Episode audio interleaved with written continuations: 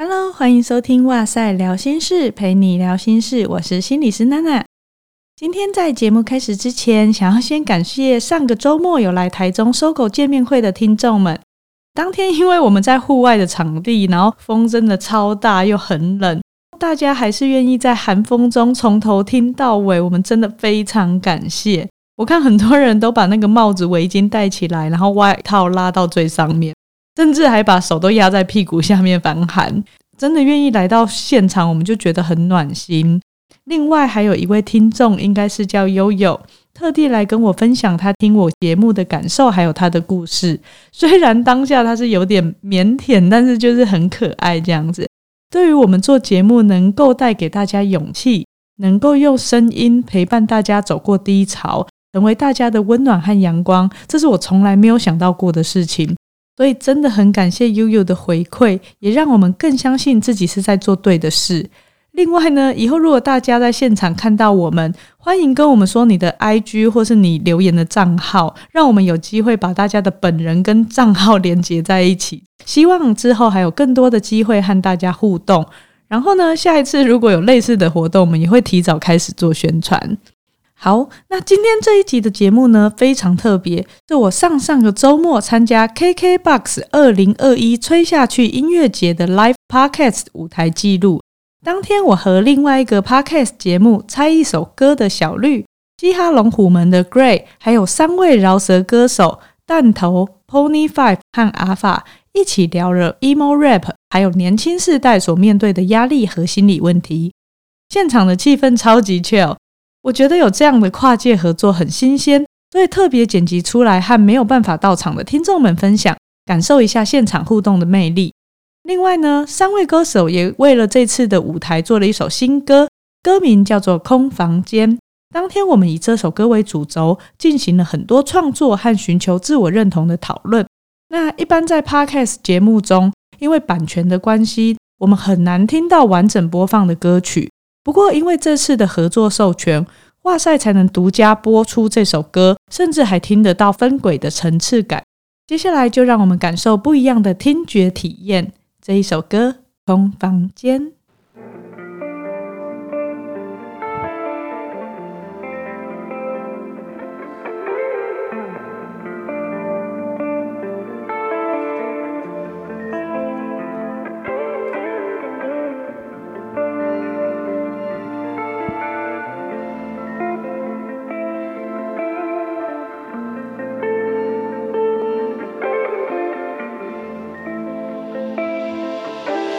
把旧片都干掉，还是掩不满心里的空洞，想把记忆都删掉。记得太多是一种折磨，眼睛闭上就看到妄想出来的另一种现实。呼吸困难，全身冒冷汗，代谢不掉的是我的偏执。我忘了绵羊怎么数，今天老板四神汤有主，但我六神无主。你看这就是为什么我曾经这么害怕一个人孤独，看到自己都在假笑，让我觉得心里很舒服，但私底下我很无助。我觉得房子里面有别人，我觉得衣柜里面有别人，我害怕的全身汗毛竖起，我不相信任何人，包括你。我把自己身体操爆，为了取得平静，目标还在前面。医生派给我的钥匙快捷键，让我忘了怎么自己步上正轨。空房间，我脑里浮现。空房间，待在空的房间，经过的脸孔，没有人懂我，走进了眼眸，映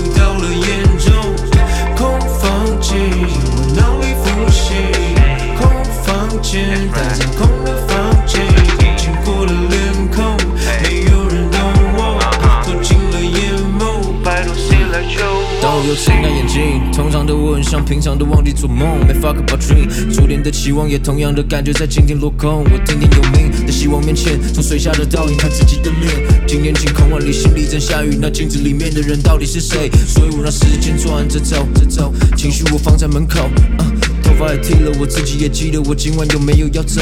走，时间转着走，着走，在刚点起来的烽火，啊，头发也剃了，我自己也记得我今晚有没有要走。啊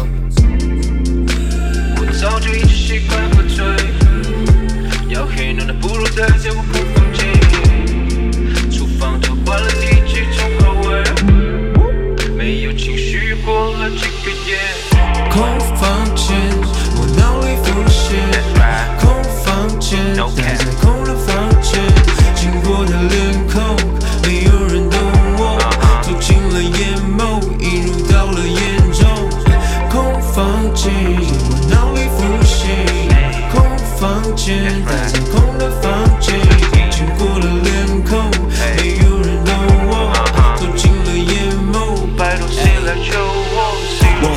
太多事情是否能够做得到？腰带里剩下几颗准备下肚抗忧郁的药，有太多困难跟问题仿佛围着我在绕，无数凝视我的眼神仿佛看着我在笑，真的没有用，谁都没有错，似乎没有过。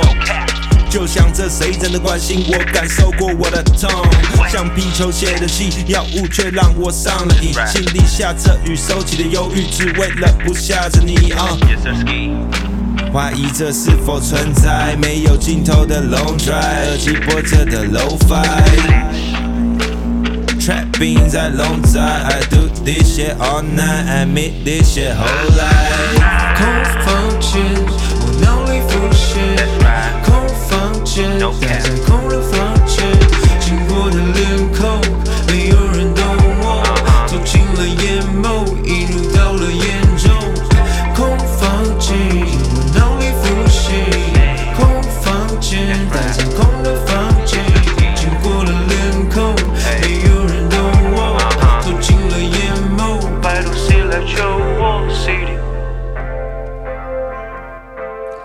欢迎大家来到吹下去音乐节的自由舞台，我是主持人小绿。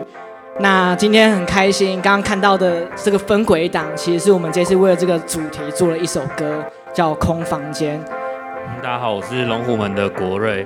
然后其实今天很开心，大家跟大家一起来到这边，然后也很开心邀请到这首歌的呃制作人跟三位歌手，还有心理师娜娜一起来到这边。然后我们等一下会针对这个歌去做一个讨论，这样子。对，我们要拆解现在这网络时代的焦虑。然后我的节目拆一首歌，也是用分轨来听创作，然后来聊创作者当下的创作的思维啊，我觉得蛮有趣的。那我们先请来宾打个招呼好了，请弹头先。喂，我的我的，大家好，我是弹头。好，Hello，大家好，我是 Pony。嗨，大家好，我是阿房，耶。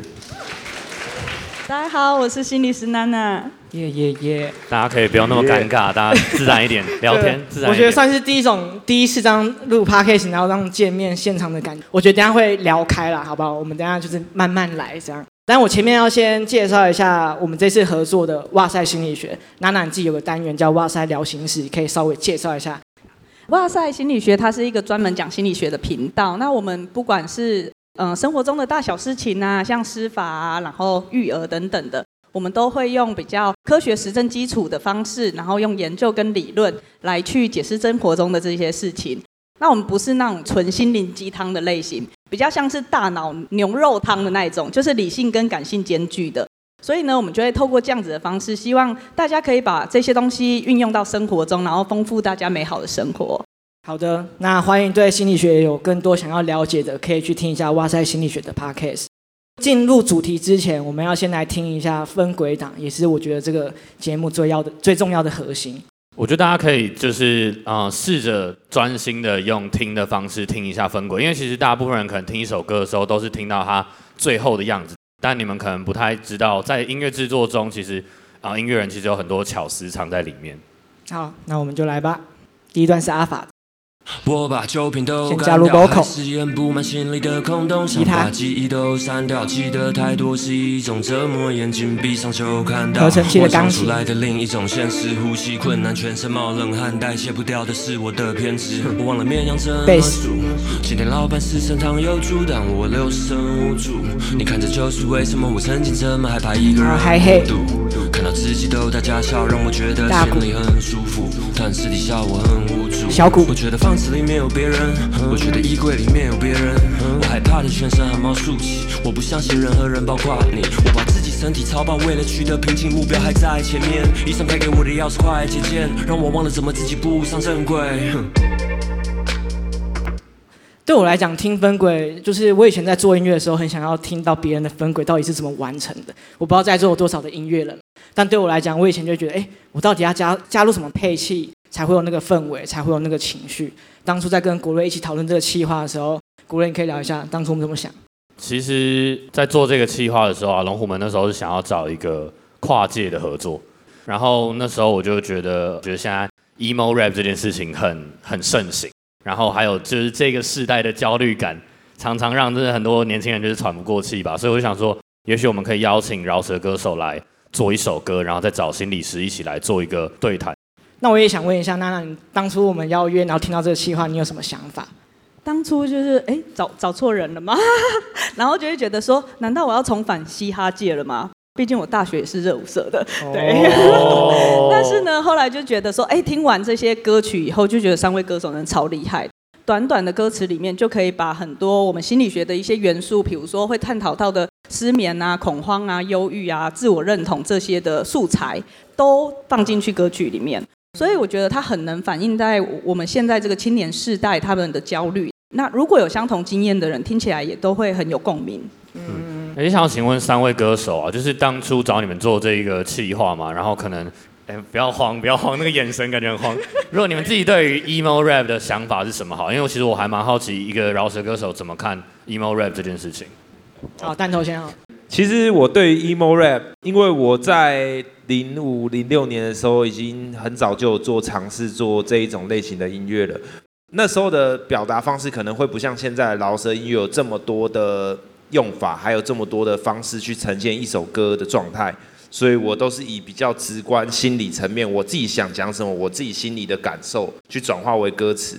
这一次做这首歌，我也是就是隔了这么久，然后又回来做这一类型的音乐啦。我发现你的新听众下面还有留言说，原来弹头也可以唱这个。对，那你以前就是唱这样。对，我以前就会唱这种东西的，也没关系，就是因为不同阶段的人会听到你不同的样子跟不同的作品，我觉得这是一件好事啦。好，那 Pony 呢？你当初觉得什么是 emo rap？呃，你的眼神现在就是 emo rap，超 emo 啊！呃，我觉得 emo rap 就是这是一个一个福把嘛，就让大家去好定义这件事情。但对我来讲，就是以前的。像这种嘻哈音乐是比较阳刚的，对，我很酷，我很壮，我很有钱，我很怎样？但现在时代慢慢转了，其实就没有那么直男心态，变成说可以讲一些比较内心的，把自己剖开，比较真实的样貌，然后给别人看。对，这对我来讲就是现在的呃所谓的 emo rap 在做的事情。那我觉得这是一个蛮好的状况。嗯，OK，阿凡你觉得？我自己观察到是，就像他讲的，就是以前饶舌歌手这件事情，必须就是阳刚到爆那种，然后穿一条吊嘎超壮，然后就是在街上哈手怎么样扛起一家的那种。所以其实我觉得 emo rap，我觉得以前的阿姆很多东西就很 emo rap，就是像他说的，社会价值观现在改变，没有有现在性向有很多选择，然后男生的抒发方式也有很多种，大家越来越可以接受，就是比较女性化的那种。那你觉得音乐算是一种出口吗？你们自己做音乐的时候啦，呃，我觉得一定是哦，就是做音乐，音乐一定是呃一个出口嘛。就是运动员打篮球，你问他说你打篮球会不会抒发你心情？一定会啊，帮他打篮球干嘛？大家会各自做自己觉得开心快乐的事嘛。可是我觉得有时候立场不一样，做音乐有时候反而会成为创作者的负担，就是你为了要突破自己。或是面对各界的质疑，然后就会觉得哦，我会给自己更多压力，所以这些东西又可以变成新的另外一种新的压力。对对对对对，嗯、你的创作跟你的新的压力都是有可能。我这边分享一个小故事好了，就是老实说这这首歌我也是音乐制作人，可能有些人不知道，我还是介绍一下，这首歌是我做的。那其实第一段是阿法先录好跟写好，那我原本其实给的方向也是希望带一点多一点的能量，甚至是正能量。可能会希望歌词带有一些正面一点的方向，但后来阿法就跟我提出说，他觉得他想要写比较呃厌世啊，或比较药物，就比较是那个人的状态吧。阿法，你你那时候你是怎么想？因为你那时候有提到说想要让他有一点劝世温暖，然后鼓励的那种路线，可是我发现我做不到，只是我写不出来这种东西，然后我硬去写的话也不会是好的东西。那我觉得。既然都是 emo rap，就是那它的有一部分真谛，就是你第一手的情绪跟我诚实，就是我做了哪些事情，然后就是你知道为什么东西而困扰还是什么的。这边想要问一下娜娜，就是其实刚刚阿法有提到，就是关于诚实啊，或是其实应该要自己面对自己情绪这部分，就是心理师对于这件事情有什么有什么想法？就像刚刚小绿说的，原本希望是呃温暖或者是相对正能量的一首歌，可是其实我觉得负向婚宴是也没有不好啊。对对对，嗯，有些人会说我们青年世代是相对比较烂草莓，或是没有抗压性，但是其实我们呈现的是我们很多元，我们很有弹性，我们很温暖，所以我们才能接纳容纳那么多不同的这些情绪负向的部分。那就像我在哇塞聊心室常常提到。不管是喜怒哀惧各种情绪，我们都是因为有这些情绪，我们才会变得活得像人，我们才能够去体验生活。所以负向情绪它其实并不是坏事，重点是我们怎么样子去面对它，怎么样去处理它。那如果以歌曲的这种呃抒发，然后你可以在这个过程中能够有更多的自我认识，别人也可以去见证你经历的历程，然后给予你肯定的话，在我们行话里面呐、啊，这种叫做升华。就是你把你的痛苦升华成一首歌了。好有道理的一句话。好，那那那个，我想要问一下，升华了吗？我们我们进化，我们深造。好，那我们问一下阿法好了，就是呃，其实刚刚都没有聊到歌词的部分啦，就是你可能有稍微表达一下你想呈现的情绪是什么样的。那例如说这次写的歌词啊，或是你这次当初是怎么写这件事情的？就也没有想太多啊，就是真实状况写下来这样子。我觉得不管状况再差，如果有把这些事情记录下来成作品的话，然后就是也是蛮值得的。你有写到一个状态，是你会希望把自己很累，工作就是排满的那种状况。对对。所以现在也算是那种状况吗？算是。这是你一种疗愈的过程吗？一种，我觉得维持在那个状态跟节奏会比较不容易去想太多，而且你对就是一直。超越行程或者什么的，可以获得很大的。可是这样会不会越来越有压力啊？是一定会，但是我觉得就是一直去突破那个抗压性，我觉得能看能承载多少。像我刚刚在坐车来的路上，我就完成了很大一段，就是我原本需要写的东西。就是有时候可能会积到一个点，有时候可能喝醉，一整个抒发出来就会有点爆这样子，对，提升到另外一个境界，升华，升华，升华。OK。哎，那娜娜也想要请问，就是像阿法刚刚有讲的，就是每个人的节奏吧都不太一样啊。也许有些人就真的很工作狂，或是很完美主义之类，就是或者是要怎么去调试，会怎么样去建议大家去做这件事情，就让自己缓下来的感觉。应该是说，吼，每个人他有自己的步调，所以每个人可能会有他自己适合的压力调试方式。有些人喜欢排很满，可能他会在这个过程中感觉很有成就感啊，或是哎也要注意哦，你是不是在逃避什么？但是有些人喜欢就是轻轻松松、慢慢的做自己喜欢的工作，我觉得都好。嗯、呃，在心理学上，我们会说，平常你就要有一些压力的调整跟抒发，而不是到像水库一样满了才泄洪，因为那样子的状况，心里其实会很容易生病的。呃，像我们常用的像正念这个疗法的话，我们就会把注意力回到当下，你比较不会是担忧未来或缅怀过去的，就比较容易在生活中跟自己，然后跟环境有一个连接。你可以透过一些两分钟的呼吸训练啊，去感觉呼吸，你就可以重新定锚在当下。或者是你也可以记得把一些休闲的时段排在生活中，比如说我今天就是想要打电动，通常我们会去把工作的 deadline 都记在行事历里面。对，可是你就不会把我想要放空啊、看书啊、玩猫啊这种放在行事历里。感觉 Pony 就是会把这种东西打在行事历的人，对不对？Pony 一定不会，Pony 一定直接去做，他一定直接去做。因为这个故事就是 Pony 很常约人家录音，然后在录音之前都在干嘛？你自己讲一下。可能吃 Uber Eats，我先吃 Uber Eats，打二 K 这样。吃完 Uber Eats，然后会打电动，然后打完电动，我可能会因为肚子很饱，所以你会这样这样子休息一下，这样。啊，开始录音啊，然后进去唱个一句，因为刚才吃太重咸，所以觉得声音不太对，然后出来这样，嗯嗯嗯，然后一整天可能就这样过。好险我们这首在录音当下你没有这么做，因为上次他的制作人才跟我反映这个状况，然后他们录音的时候已经是半夜的事情。Pony 很喜欢找大家一起录音，然后开始拖延事情。对，我我喜欢大家一起，干嘛不重要。好，那我们现在来听你的分轨了。好，我们先加了合成器，吉他。常的忘记做梦，没 fuck about dream。初恋的期望也同样的感觉在今天落空。我听天由命的希望面前，从水下的倒影看自己的脸。今年晴空万里，心里正下雨，那镜子里面的人到底是谁？所以我让时间转着走着走，情绪我放在门口。Uh, 头发也剃了，我自己也记得我今晚有没有要走走。时间转着走着走，大狗小鼓来的分货。Uh, 头发也剃了，我自己也记得。好，仔细听一下 Pony 的和声。睡。要黑暖的不如待在我空房间，厨房就换了第几种口味，没有情绪过了几个夜晚。好，我也分享一下我那个 percussion 的嘚嘚，有点像是一个敲门声的感觉，然后在里面其实藏了一个呃一种心脏仪器的声音，不知道大家有没有听得出来？一个 B，这是我设计这个 percussion 的用意，这样我觉得很有画面。升华，升华，升华，有升华，我再次升华。好，那想要问一下 Pony，你写这首歌的创作，一个状态，一个状态。他我在讲的东西其实就是一个状态，因为我也不确定我是不是有什么心理疾病。是，没关系，我们等下后面可以聊怎么发现自己。不要突然开始，我刚才想说，哎，我有吗？等一下，到底有没有？不要开始。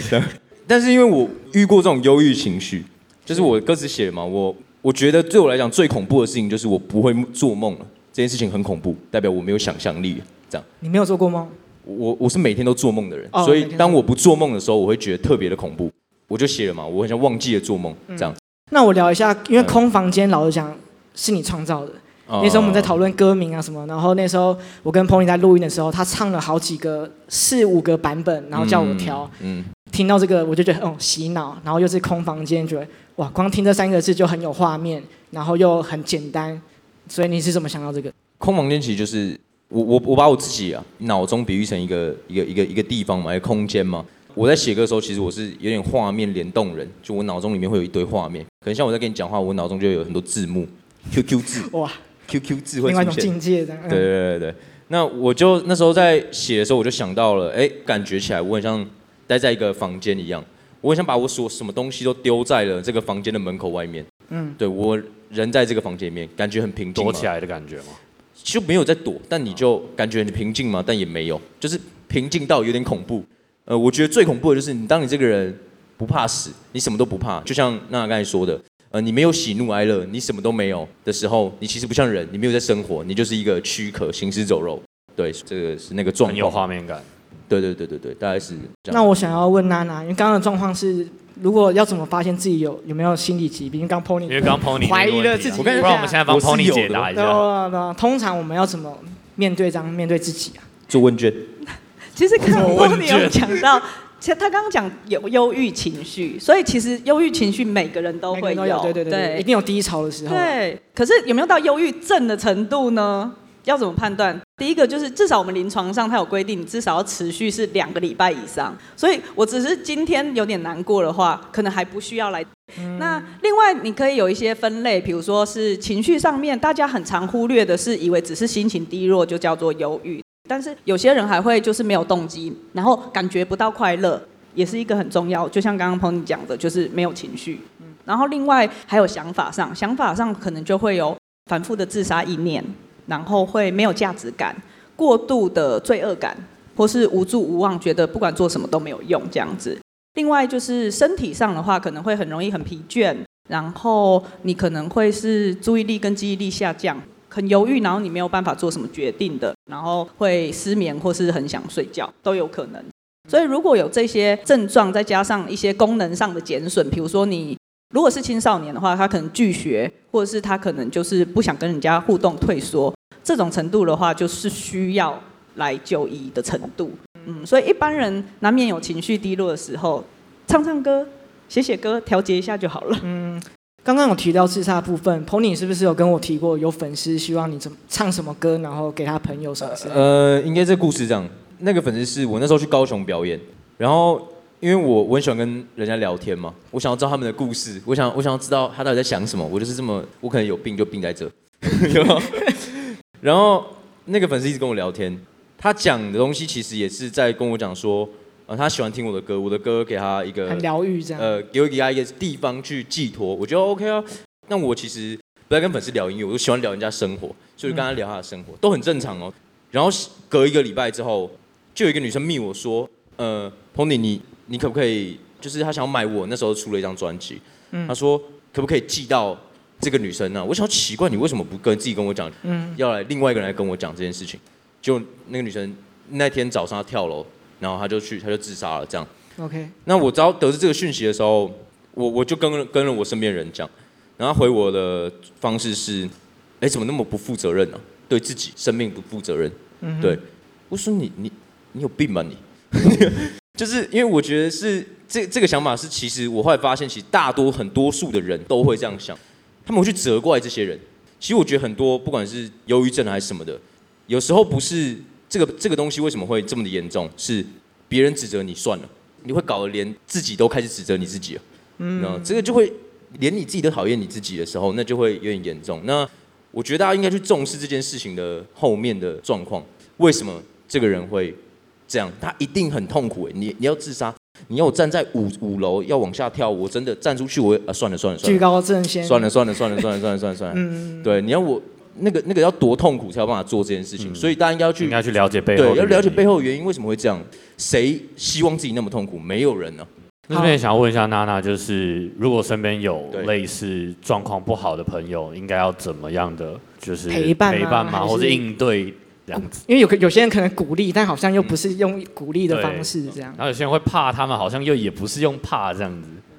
我觉得刚刚 Pony 讲到一个很重要的点，就是当一个人说“我好想死”的时候，嗯。绝对不是他懦弱或逃避，也不是他就是有忧郁或焦虑的情绪，不是一个人不知足或是想太多。嗯、那一个人他会讲出这句话的时候，相信他已经用尽了他所有的心力，他想得到的方法跟他所有的资源，可是他还是没有办法解决他眼前的这个难题的时候，他其实不是真的那么想死，他想要的是脱离痛苦。嗯，嗯所以其实或许那一天 Pony 愿意都听他。见证他发生什么事情，对他来来说，就是他可以支撑后面那几天很重要的一个原因。或多听他的歌啊之类的。对对对，所以今天如果嗯、呃，你说怎么样陪伴人呢？你就想，你生而为人，当你在这样子那么低潮的状况的时候，你希望别人怎么对待你？嗯，只要这样子去想的时候，或许我们就会产出很多的同理心，或是跟那个人的连接。还是要多一点同理心了。同理心重要，同理心重要了。好像突然有点严，刚刚有点严肃了起来，有点 sad 的这样。但是同理心重要，再三呼吁。好，那我下一个部分，我们来听听看弹头的部分。哎。Vocal，问自己太多事情是否能够做得到？要带第三十几颗，怎么下肚抗忧郁的药？有太多困难跟问题，仿佛围着我在绕。无数凝视我的眼神，仿佛看着我在笑。真的没有用，真的没有错，似乎没有过。小鼓，就像这谁真的关心我，感受过我的痛。像皮球泄的气，药物却让我上了瘾。心里下着雨，收起的忧郁，只为放不下着你啊。怀疑这是否存在没有尽头的 long drive，耳机播着的 lo-fi，trapping 在 long drive，I do this shit all night，I mean this shit whole life。好，我特别是想要放的是那个弹头的叫声，我不知道大家，因为可能我朋友会说，为什么那边有一个啊啊啊的一个叫声？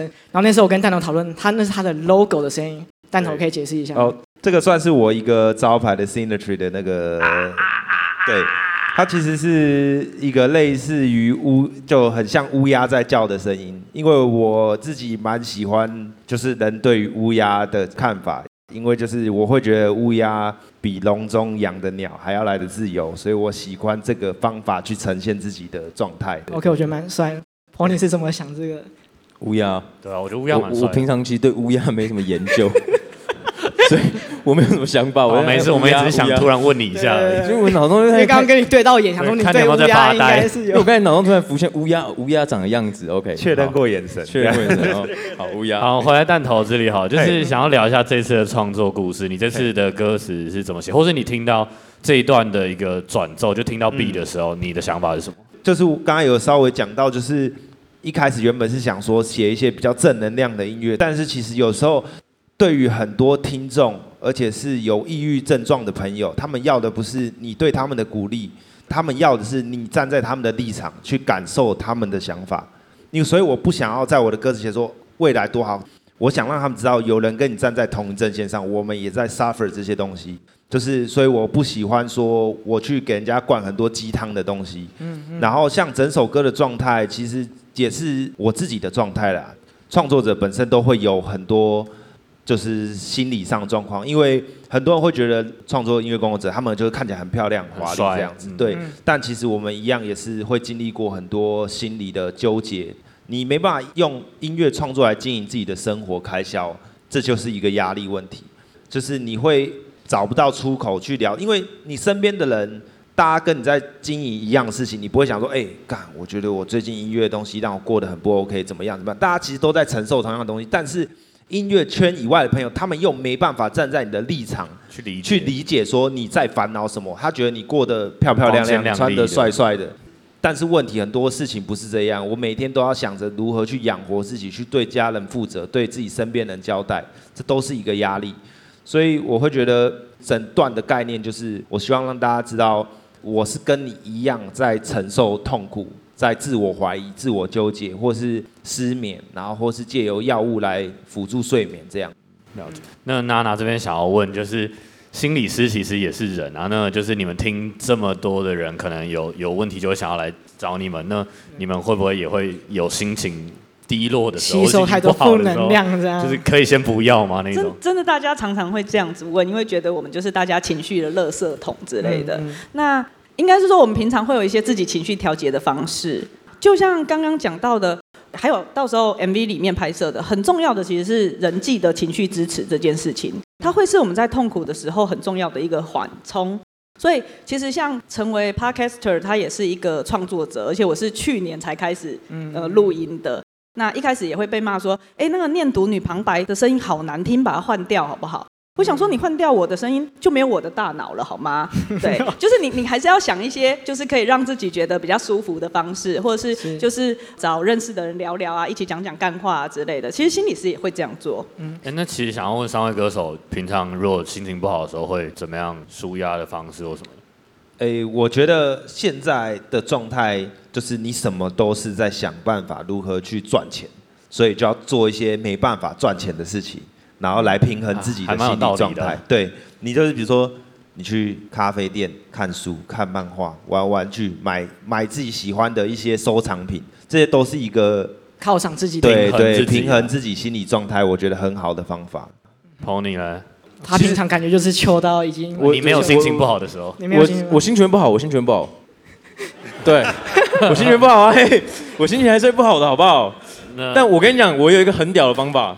我每次克服一个难关的一件事情，就跟大家讲有点像面对它，但怎么面对，我是享受它，就有点类似你被强奸，你就反抗不了，你就享受它，就刚好。如果今天很不 PC 哎、欸，就就是意思就是说，好，假如今天我我真的很难过，嗯，但你去想一下，哎、欸，你你人生有能多少次那么难过？然后想一想说，对对，其实也是哎、欸，哇，好难过，好难过，好好好好好。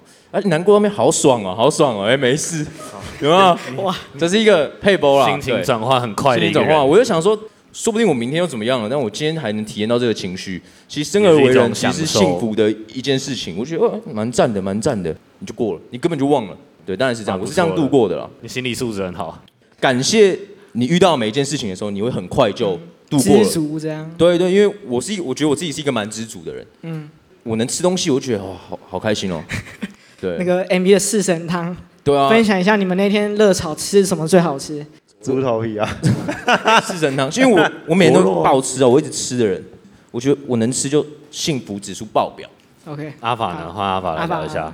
我主要两招就是，如果我觉得我走到哪里都是一个低气压那种，然后不想要影响别人那种，我就会自己躲起来写些歌，其实蛮有帮助，不管有没有要用或者是什么。嗯在空房间吗？离开那个现场，其实隔壁隔壁房间，对对，可以不要房间。其实空房间应该对创作者来说，真是自己最熟悉的一个环境。嗯，回到一个属于自己的地方。对，你要 in the zone，你才可以创作，你才可以感到踏实。对，好。那阿法还有另外一个，另外一个就是运动吧。就是我觉得你，当你长时间，尤其超过二十分钟重复做一个运动，不管是跑步还是什么，开始已经在飙汗的时候，其实感觉大脑很容易抽离，然后平静下来，然后很多在 deadline 前我想不到解决办法的事情，或是原本一直在纠纠结的东西，很容易可以想到别的方法。其实每个人就是大家都会有遇到不一样的状况的时候啦。那我们下一 part 要来问一下娜娜，就是大家每个人遇到的问题都不太一样，然后是不是有几个是可能目前比较常见，或是最常你遇到的问题，或是会有哪些？对，我们也看一下投影好了，因为我们帮大家准备一下这几个青少年最常见的心理问题，但我们也想要再请观众看一下，大家现场也可以看一下，个，就可能选一下你觉得可能哪些东西是最常见的，或是最常最多人有的一些烦恼。那因为有一些人是听线上听对对对，所以他们不知道上面是什么。那我们由娜娜来稍微帮我们好，讲所以如果是要选前五个青少年最常见的心理问题的话，那上面列了几个，一个是自杀、厌食症、自我认同议题，然后网络成瘾、人际困扰、躁郁症、拒学、物质滥用、课业压力、焦虑症、忧郁症，还有感情困扰。我们先问一下三位歌手，你觉得哪一个会是最常见？就选一个就好了，然后分享一下为什么。又又是我啊，好，一个一个来，一个一个来，一个一个来。蛋头你怎么好看？我觉得应该会是自我认同问题吧，因为青少年对于自我认同问题，就是我觉得他们会不知道自己是属于哪一类型的人，自己是怎么样的人，找不到方向。对，找不到方向，他就怀疑，就会自我怀疑这样子。Tony 来，我我觉得青少年应该是，我觉得两个啦，因为这两个是一定是有关联的。嗯，呃，人际困扰跟感情困扰，我觉得这是青少年最严重的，因为我就青少年了。所以这两个是你最大的困扰。状况里面呢，各位 I N G 哎。OK OK OK。对。那阿法嘞？青少年是几岁到几岁啊？嗯，如果好问题耶，像我像我定义上的话啦，会写十二到十八岁，其实 Pony 不算了。我要。老少年，老少年。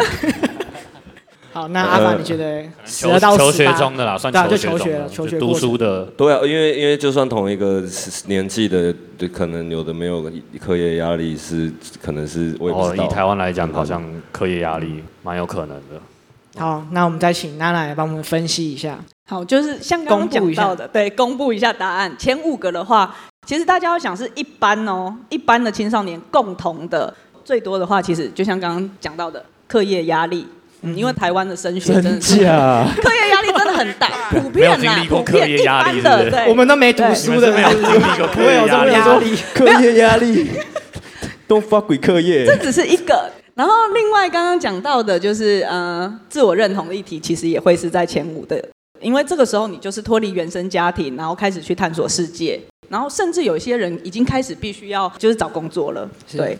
然后另外还有一个刚刚讲到人际困扰，其实现在霸凌的问题很严重。然后感情困扰其实就是因为那个时候你开始寻求亲密关系，所以感情困扰它其实会被包含在人际困扰里面。嗯，哎，其实刚刚没有人想网络成瘾这件事情呢。其实网络成瘾很严重，但是对青少年主观来说，青少年不会觉得是困扰，因为那是他的生活。所以如果要选的话，我会选忧郁。刚好前一阵子卫福部公布，二零一九年就是台湾的青少年自杀率跟三十岁以下使用抗忧郁剂的都突破历史新高。所以我觉得刚好这首歌出来，可以让大家重视这个议题，真的很棒。哎，三位歌手就是在求学过程中压力大吗？好好，好我自己来，我自己来，我自己来。求学的时候的压力哦，我觉得比较多都是因为我从读书的时候就开始工作了，我蛮早就出社会上班，跟现在一样，这十年后还是一样，想办法养活自己，但是只是方式不一样啦。现在就是替自己在工作，以前是替别人在工作。课业我其实我以前是蛮。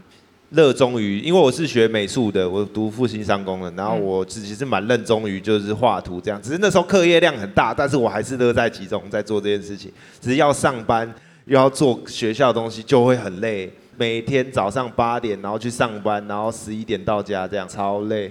比较多是身体上的累，心理上没有太大的问题。对、啊，那 Pony 呢？你有我我的求学真的蛮精彩的，我我被霸凌过，但我也霸凌过别人。然后我都体验过，你都体验，嗯、我都体验过。然后我也我也有课业压力，嗯，因为我们家是老师，我们家老师校长，那时候我的课业压力蛮大的。但我自己都觉得，其实三个比起来，我都都还不错了，哎，算蛮好玩了。虽然你被霸凌，但是过个一两年看，你觉得真的很乐观哎。哎，你那时候被霸凌的时候，其实也是一个好的回忆吗？没没，对，很屌哎哎，你有些人没被霸凌过，对不对？有时候我霸凌别人的时候，我还想说，哎，我那时候被霸凌，原来就是原来霸凌别人的感觉是这样哦。讨厌别人的感觉就是什么样？霸凌其实不是讨厌，我后来发现的，因为我两个都当过嘛。OK，我我我被霸凌的时候，我以为他们讨厌我。哎，我霸凌别人的时候，觉得哎，我其实我不讨厌你。那是一个族群的关系吧？那就是好玩，那没有族群的，是吧？因为我我以前读书的时候，是你不讨厌这个人，你就会被其他人讨厌，所以你只能跟着做同样的事情。压力。我觉得动机都超单纯，因为年纪小时候就真的就是大家都好玩，欺负他好玩，被欺负就觉得你是不是讨厌我，其实也没有那么严重。到后来你会发现，开始在那边跟你勾心斗角，那个才是真的最烦、最恐怖的。小时候就是这样。对，那课业压力我自己是。呃，因为我小时候就是读书读书读书读书，我们家我只要少一分就会直接一巴掌给他催泪那种。但后来我觉得我是天才哦，那我在查，对，然后后来我就就就慢慢的这样读读读，然后读到后面我真的受不了，后来是我真的受不了的时候，有一次我就发起革命，史上最大家庭革命，real，我就直接喝宿醉哦，我才国二，我直接宿醉回家，我奶奶我们是隔代教养，我奶奶看到我，她说，哎。你怎么脸红红的？都酒味，走都酒味。嗯，然后我就说喝酒啊，然后一巴掌就扇了，然后我就学抽烟，我在躲在厕所抽烟，然后我奶厕所怎么有烟味？然后进来再扇一巴，再再扇啊，然后然后我 烟蒂忘记冲掉，再被扇，然后就这样子。但我就是我觉得是人设问题，叛逆。我的好宝宝太久了，我知道做一件坏事就很严重，但我后来烂成这样。做一件好事，哎，他们觉得喂不错哎，不错哎，这是你们家独特的一种沟通方式。skill 要小时候就是你知道吗？gimmick，这就是一个 my game，你知道吗？标准会变低，你知道吗？家人看你的标准就先变低。大家听听就好，大家听听就好，因为每个人状况不一样。人设，人设，人设问题。那后后来我长大就自由了，你知道吗？我这样觉得，我只要有去乖乖上课，哎，就很好，都不错。不要学坏，都不错，对啊，所以我现在就是非常自由。但当有这些自由之后，你就不会想这样干，待在家追追剧，过过你的人生，这样对。那阿法有什么在过过去的经验中有遇到什么样的压力吗？哦，就很多身边的人都会以为我好像很会读书，这样其实超就是超不尽然的。我就是只能花时间去做这件事，所以就是我高中的时候就像每个高中生一样，就是早上七点去念书到十一点回家，然后可能继续念或者什么课业压力，就是补习班那种。会养会有这个习惯的原因，是因为一方面家里的教育是那种你会读册也可以做工，还是就是我把你送去预校还是什么的那一种。然后一方面其实长大以后发现，好像主要的驱使的又又不是这个了，主要是想要有空间可以做音乐，做自己想做的事情。对对对对对。好，那呃，我们最后的话，其实时间有差不多了。那我们等一下会一起再看一次最后空房间的 MV，然后。希望大家喜欢这一首歌曲，这样。对，我想先补充一下，就是我很开心龙虎门给我跟国瑞这个机会想这个企划，然后我也超开心三位歌手秒答应我愿意一起来玩这首音乐，然后包含娜娜可以现场跟我们对谈。对，然后因为我希望不知道，我觉得做这首歌的时候给我很大的能量，然后我也希望这个不管是这个企划、这个现场或这首歌，可以影响更多的人。对，所以今天如果我看完等一下那那部 MV。呃，欸、你可以分享，可以分享一下，对，分享分享一下在你的 Facebook 上，然后可以标记龙虎门啊，直接让这首歌的效益。对，然后如果你有来现场的话，也欢迎标记三位歌手，还有哇塞心理学跟娜娜这样。然后呃，我自己觉得这个企划我想要呈现的事情是，就是嘻哈有很多面向啦，可以带给人的东西有很多不一样的。那我们就来一起看一下这支 MV 吧。好，然后我们先给三位歌手跟娜娜一个掌声，好不好？感谢他们今天来跟我们聊这么多内心的事情。谢谢大家来跟我们度过一个蛮疗愈的夜晚。对对对对对，好，我们来看这个 MV。今天的哇塞聊心事就到这边，我会将空房间的 MV 连接放在 Show Note 中，欢迎有兴趣的听众可以去看看哦。那这次的 Live Podcast 活动真的非常有趣，也让我们感受到现场互动的魅力。